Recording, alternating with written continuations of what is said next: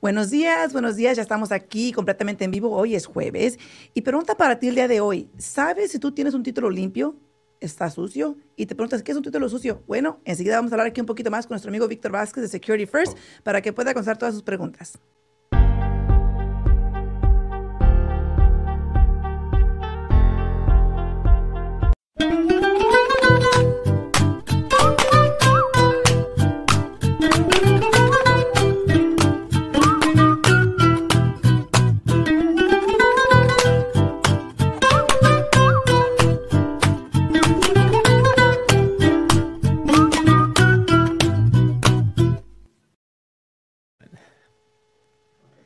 Buenos días, buenos días amigos, ya estamos aquí completamente en vivo, espero que hayan disfrutado este, esta semana lo que ya va, ya, ya pasó el ombligo de semana, ya estamos hoy casi, casi, casi a viernes como quien dice, entonces aquí estamos hoy completamente en vivo y listos para poder hablar con ustedes un poquito del título de su casa.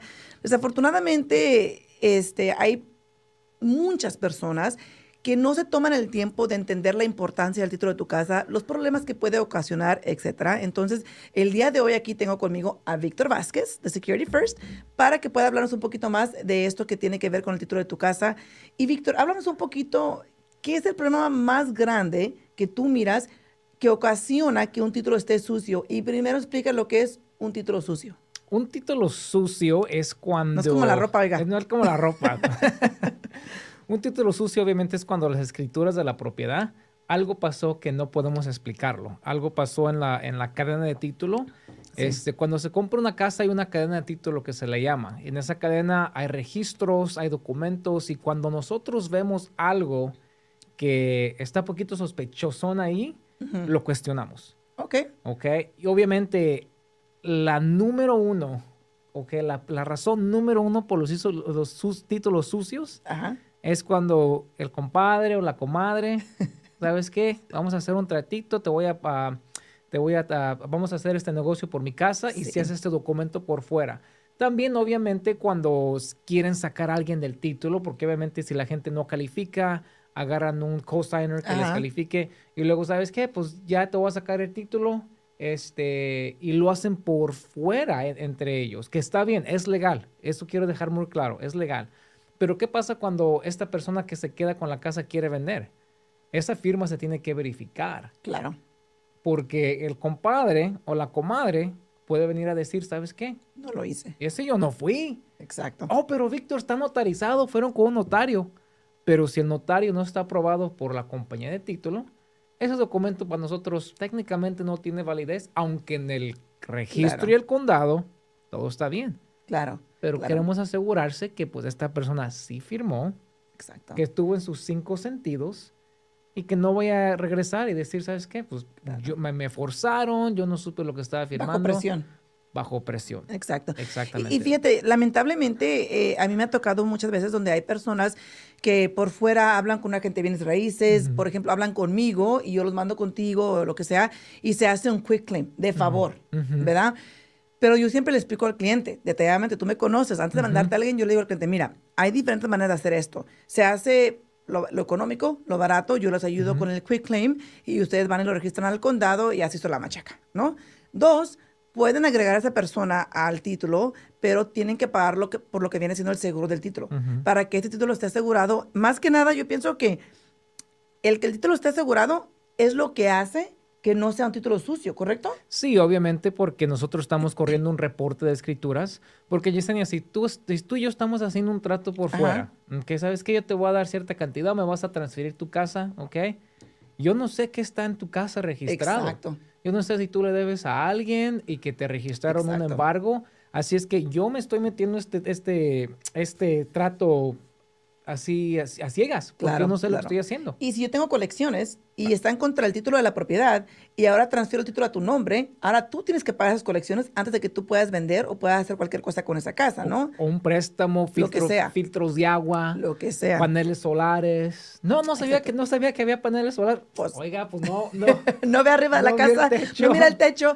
Mira, hay, hay tantas cosas que pueden afectar el título de la casa. Yo siempre lo he dicho aquí muchas veces y, y es triste. Tú sabes que yo batallo mucho, por ejemplo, eh, con los clientes que yo trabajo por medio de la compañía de mi esposo, donde nueve de cada diez clientes tienen el título sucio.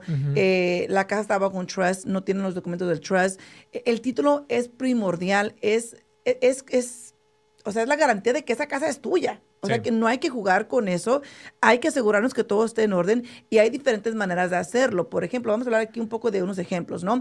Yo tengo una clienta que ella legalmente nunca estuvo casada con el don, ¿ok? Ok. La casa estaba bajo el don, Ok. ¿ok? Ok. Va por fuera, alguien le ayuda a hacer un quick claim. ¿no? Se pone que el don le está transfiriendo el título a ella y que están legalmente casados, Uh, ¿ok? Y ahí mismo en el condado se lo, se lo notarizan sí. y va y lo registra ahí mismo, ¿ok? Pasan los años, ellos ya no están juntos. Ella ya pagó una de las casas por completo. La otra casa ya le debe muy poco. Y yo le he dicho a ella vez tras vez, Hazlo bien. tienes que corregir ese título. Digo, porque el día de mañana, cuando tú quieras vender esta propiedad o cuando tú la quieras refinanciar, él va a tener que firmar un affidavit Ujú. donde da constancia de que él te transfirió la propiedad a ti. Pero aparte, te van a pedir, lo más seguro es que te van a pedir el decreto del divorcio, porque tú ahorita tienes el título como una mujer casada y realmente nunca fuiste casada, no eres divorciada. Entonces, ahí es un poco complicado, ¿no? Um, sí, no. Si el A ver. señor, si el don este, está dispuesto a firmar, No, no, me refiero a lo del divorcio. pero no están divorciados porque nunca estuvo casada. ¿Ok? Pero si ella ahora va a querer tomar título como, ya iba a decir su nombre. ¡Ah! Cuidado, cuidado, ya iba a decir su nombre. Si, ella- si ahora ella, ella quiere tomar título como, por E- ejemplo, e- XY soltera. por ejemplo, Yesenia Alfaro, Ajá. una mujer ah, soltera, Ok, está fácil de corregir. ¿sí? Sí, no, no, mientras el don venga y firme Ok. Para la venta. para la affidavit, para la venta, lo que sea. Para el refinanciamiento, También. no es tan fácil. Para financiamiento Para el préstamo. Para el Porque, por ejemplo, para el préstamo, para, el- para el préstamo. para el préstamo sí, hipotecario, van a mirar que tú estabas, tú tenías título como mujer casada, ahora dices que eres soltera, o sea, Y ahí ya va a ser si, si el prestamista aceptaría nuestro, nuestra explicación, nuestro documento, porque obviamente el señor, si Ah. firma el documento, Sí. ya se quitaría de cualquier interés sobre la propiedad, pero el problema va a ser, hay muchos, hay muchos dons y doñas. no, él, él ya no, él, ya no, él ya no le va a firmar nada, ya le dijo. Ok, entonces, Entonces ahí, se- va a ser el ahí- gran ahí va el problema. Exacto. Sí, porque Ahora, eh, Salvador, buenos días. buenos- Ahorita voy a cubrir su, su, ah, pregunta porque es muy importante. Está buena las preguntas Sí, ahora. pero rapidito. Este, corrígeme si estoy bien o no. ¿verdad? Porque no, no es que yo le quiera decir mal a nadie, pero ahí les va lo que... lo- yo quiero confirmar esto. dime. Vamos a suponer que pasan años y aquí la, la doña no hace nada. Se queda todo como está. Después de tantos años, el señor fallece. ¿Qué sucede ahí? Ahí ya está libre ella, creo. Porque todo lo que Ah. tiene que hacer es demostrar la acta de, de defunción, ¿no? Sí, Y ya la casa es de ella. sí. Bueno, entonces a lo mejor es lo que está esperando ella. Pero ahí, ok. A ver, Si a veces si los apellidos están un poquito diferentes. están completamente diferentes. Pero recuérdate que, que está como que él se la pasó a ella como una mujer casada. Entonces ahí, teniendo la, la acta, está. sí, O sea, sí. Bueno, Sí. a rato le voy a, le voy a dar la noticia. Yo le he dicho muchas veces que corrija eso porque ella ya ha habido ocasiones donde me habla que quiere vender Ujú. las dos casas y comprarse una mejor. Le digo, ¿va a firmar? No, Y, y Va a como te firmar, iba a decir, digo, a, a veces hay, do- hay firmar. dones y doñas que, que les dicen, ¿sabes qué? No, yo no te firmo si me Exacto. das este Tanto dinero. tanto dinero. Claro, y también claro. quiero recalcar, este, tuve una situación donde me llamaron, este, dos personas estaban en el título, una de la persona le ayudó a, pues, para comprar la casa porque Ujú. no tenía papeles, no, este, no calificaba, ¿ok? Le, le- Común. le hizo el paro, como Común. decimos, ¿ok? Pero esta persona amenazó a la persona sin papeles que si no le daba 30 mil dólares, que le iban a quitar la casa y que iban a venir. Eso no es cierto, ¿ok? Ah, no importa que no tenga papeles, si usted está en el título de la casa, si usted no firma ese documento, no le pueden quitar la propiedad. Exacto. Y esta familia estaba espantada, estaba asustadísima. Ella estaba tratando de pidiendo dinero prestado de los 30 mil dólares. Este, mm, son, es una amiga, una amiga de mi mamá. Wow. Y pues le dije a mi mamá, no, dile que, pues, que el que le esté diciendo que se vaya, shh, porque, Porque no... está incorrecto. Está incorrecto. Claro. Ahí los dos están atorados. Ahí Claro. los dos que están en el título están uno ni el atorados otro. y ni uno del otro. Así Exacto. es que... Bueno, y fíjate, repito, la pregunta que tenemos aquí en Salvador es muy importante porque yo ya la he cubierto varias veces con otras personas, pero dice, tengo que cambiar el título eh, si tengo un fideicomiso. Saludos. 100% que sí. Y a veces me sorprende que los abogados no guíen a los clientes cuando van y les pagan por este fideicomiso o en inglés, como todos lo conocen, como un trust, ¿no? Ujú. Esto es un documento legal, es la mejor protección que tú puedes tener, honestamente, para proteger tus bienes. Tiene más valor que un testamento. ¿no? Sí. En el, en, en- en el efecto de que no tienes que, si tienes un testamento, igual tienes que ir por un proceso de probate en un futuro, pagar tanto dinero por ese proceso y se puede a, este, estirar o a la- a- se hace, consume mucho tiempo, ¿no? Como Sí. cinco o seis meses, ¿no? Ujú. Pero, por ejemplo, si tienes un fideicomiso, no se hace probate, rápidamente se hace la transfera- transfera- transferación. Trans- el transfer, sí. No, en español. No, el, el cambio. No, el cambio no supo, no supo, pero bueno.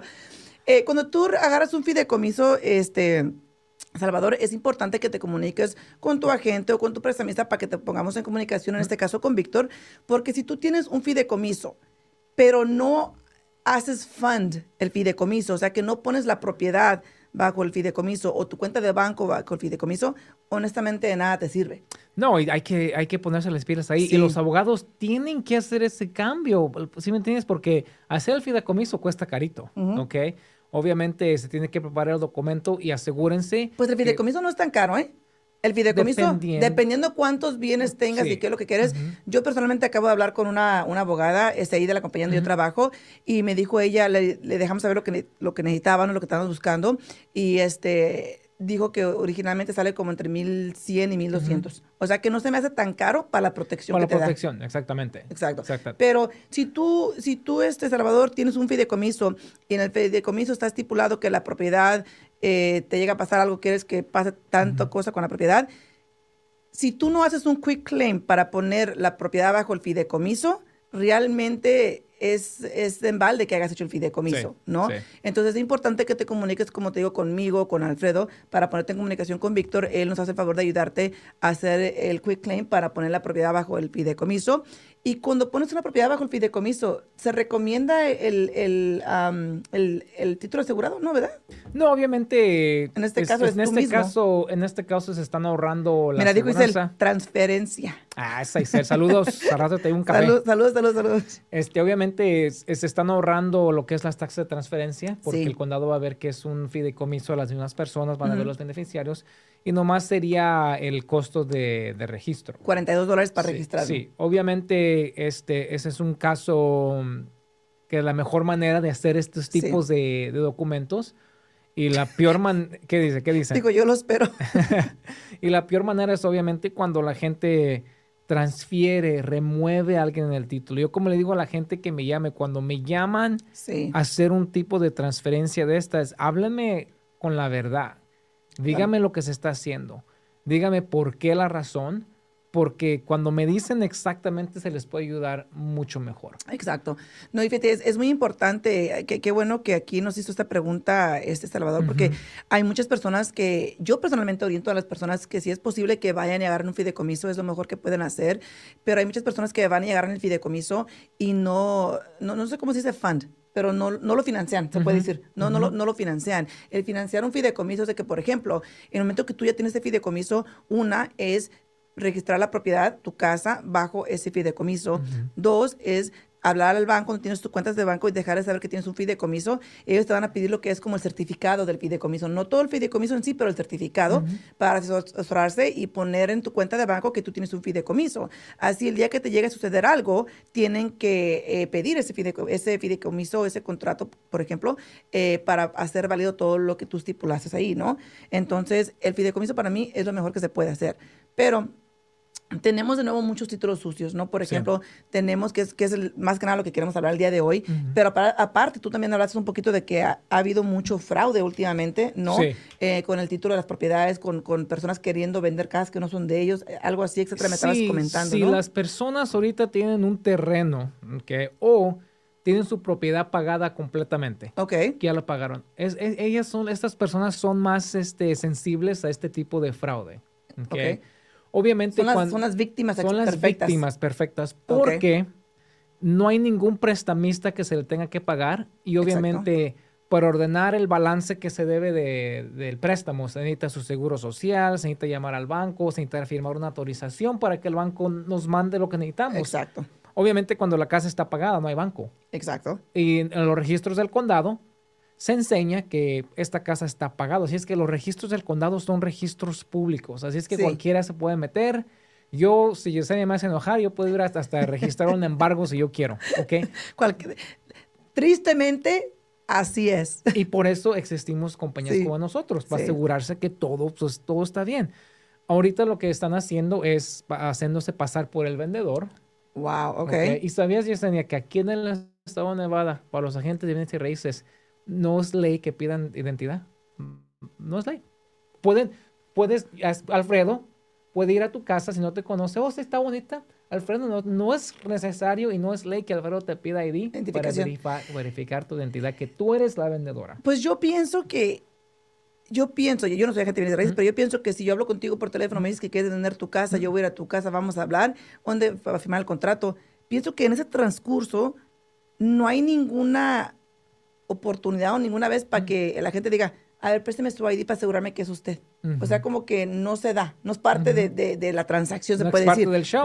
Pero al final, cuando ellos van a ir a firmar en el título las escrituras para vender esa propiedad, ahí sí tienen que demostrar un ID. Sí, sí, sí. ¿No? ¿Y ahí es donde están cachando el problema o qué? Sí, está cachando ahí. O también, cuando se está comprando una propiedad, lo que estamos haciendo es nosotros estamos mandando cartas okay. al vendedor, ¿ok? A la dirección que, que tengamos en registrada. registrada. Se le manda esta carta hey, eh, felicitaciones, entraste en esta venta. Si tú no estás vendiendo tu casa, llámanos inmediatamente. Ok. ¿Y qué crees? La gente nos está llamando y estamos, y estamos combatiendo el problema desde el principio.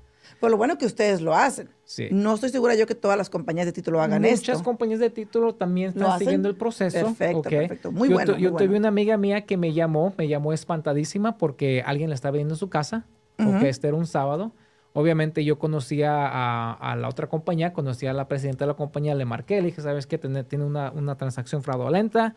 Mi amiga estaba espantadísima, le dije, ¿sabes qué? No te espantes, ahorita está empezando todo. Me metí al condado y no había ningún tipo de, de transfer, pero obviamente estos, estos delincuentes a veces salen con la suya. Pues Así es que ahorita le digo a la gente que si les llega, cheque, hay que chequear el correo. Yo soy de las personas que me llegan, y a la basura, al yo soy, yo soy malísima para chequear el correo. Yo lo checo por ahí una... Bueno, yo reviso mi correo cuando ya se está tirando. Ya está saliendo todo de la caja. Hay que, hay que verificar porque ahorita se están mandando estas cartas. Es que si, usted, tiene su casita ya pagada, okay, si tiene un terreno, los terrenos, la gente de los terrenos ahorita son las víctimas número uno. Okay. ¿Y las cuáles son las banderas rojas? Cuando alguien les llama por WhatsApp, es la indicación número uno. Sí. Ok, WhatsApp. indicación número dos, este, ok, vamos a, vamos acá, vamos a, no quieren conocerse en persona. Uh, número tres, es este, ellos quieren usar su gente, obviamente, si nos manda la transacción, tienen que usar nuestro notario y, nos, están fregue, fregue, fregue, fregue, quieren ellos a su propio notario, notario, no va a trabajar. Así es que ahí, ahí normalmente se para la transacción.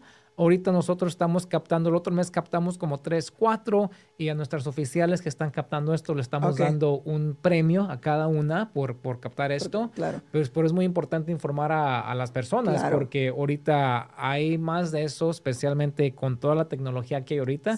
Es mucho más fácil de hacer. Y como el Estado de Nevada, le digo, cualquier récord que es público, nosotros nos podemos meter y ver todo esto. Claro. Y si le saben mover ahí, pueden hacer muchas cosas. Sí, o sea que tienes que asegurarte de estar mirando todas las señales. O sea, hay tantas señales donde te pueden, este, a ustedes, pues, que les deja saber, ok, esto no, esto no suena bien, esto se ve mal, etcétera. Pero qué triste que todavía haya personas hoy en día que quieren ganar dinero en base al engaño. Y no solamente estamos hablando de títulos, o sea, eh, realmente en general, en tantas cosas que eso sucede, eh, y yo lo he visto vez tras vez tras vez. Yo incluso em, empecé una transacción donde le empecé a ayudar a un cliente a refinanciar, y después cuando le empecé a pedir ciertos documentos, me dejó de contestar. Ya, dijo, ya no puedo. Y dije yo, Y yo le empecé a hablar porque la compañía de título necesitaba los documentos. La compañía de título empezó a hablar y yo le dije, oh, la compañía de título necesita ciertos documentos, incluyendo lo que era el trust, el fideicomiso. Le dije, necesitas mandárselos a ellos o mándame una copia de mí yo se los mando. Incluso este cliente vive en Oakland. Y como yo iba a estar allí un fin de semana, le hablé, le mandé texto y le hablé, le hablé, no me contestó, le mandé texto, hey, voy a estar ahí este fin de semana, si quieres paso a tu casa, recojo todos los documentos, porque el fideicomiso puede ser un paquete bastante grande, donde ese señor no quiere mudarse de su casa, etcétera, ¿no? Nada. Y dije, bueno, algo no anda bien aquí. Entonces, como tú acabas de mencionar, es importante empezar a mirar las señales que se te dan en todo lo que hagas, ¿no? Ahorita en todo. Y obviamente, quiero decir algo del fideicomiso. Si, está, si, van a hacer un fideicomiso, guarden estos documentos muy bien. Hagan una copia o dos. Denle esas copias a alguien de mucha, confianza, que se los guarda porque estos documentos no son un documento de registro, ¿ok? Y si se pierden esos documentos y si tiene la propiedad en el fideicomiso, obviamente como compañía de título necesitamos comprobar en esos documentos es prueba que usted es dueño del fideicomiso o es prueba que usted le dejaron esta propiedad como beneficiario y puede vender o hacer lo que quiera con esa propiedad. Exacto. Así es que es muy importante porque ahorita también está pasando que gente ah, pierde eh, los documentos, no los encuentra y a veces el abogado que se los preparó y ya no está en negocios.